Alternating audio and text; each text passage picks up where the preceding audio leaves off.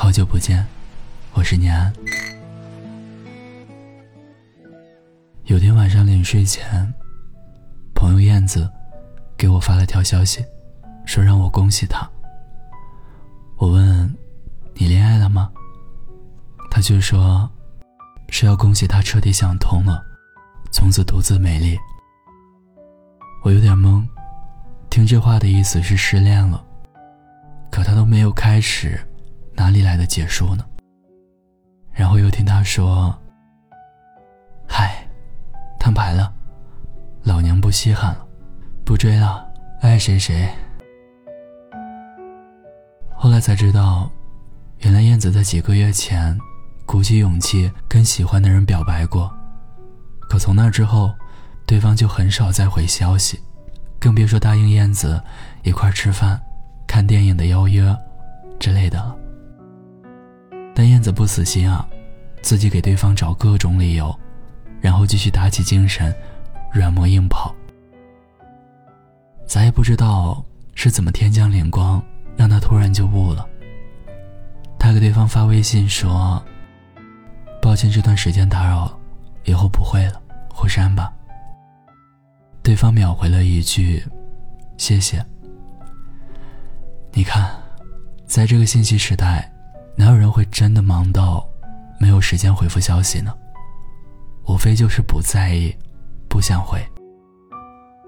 想送你回家的人，东西南北都顺路。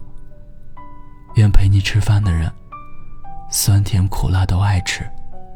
人都是很双标的，放在心尖上的人，品一下美都要心疼很久。不在意的人，就算是上演一出。悲惨世界，又跟自己有什么关系呢？无关对错，这是人之常情。更何况，如果没有对比，又何来独一呢？记得之前有人问我说：“念安，如果明知道对方不喜欢你，你还会继续坚持喜欢他吗？”我就把这个问题。发了条朋友圈，很快就收到一条很简短的评论：“爱别人适可而止，爱自己竭尽全力。”我很喜欢，也很赞同这句话。以前的时候会觉得，喜欢一个人就是要不遗余力，克服万难，哪怕对方不在意，也不应该动摇初心，这才是真正的喜欢。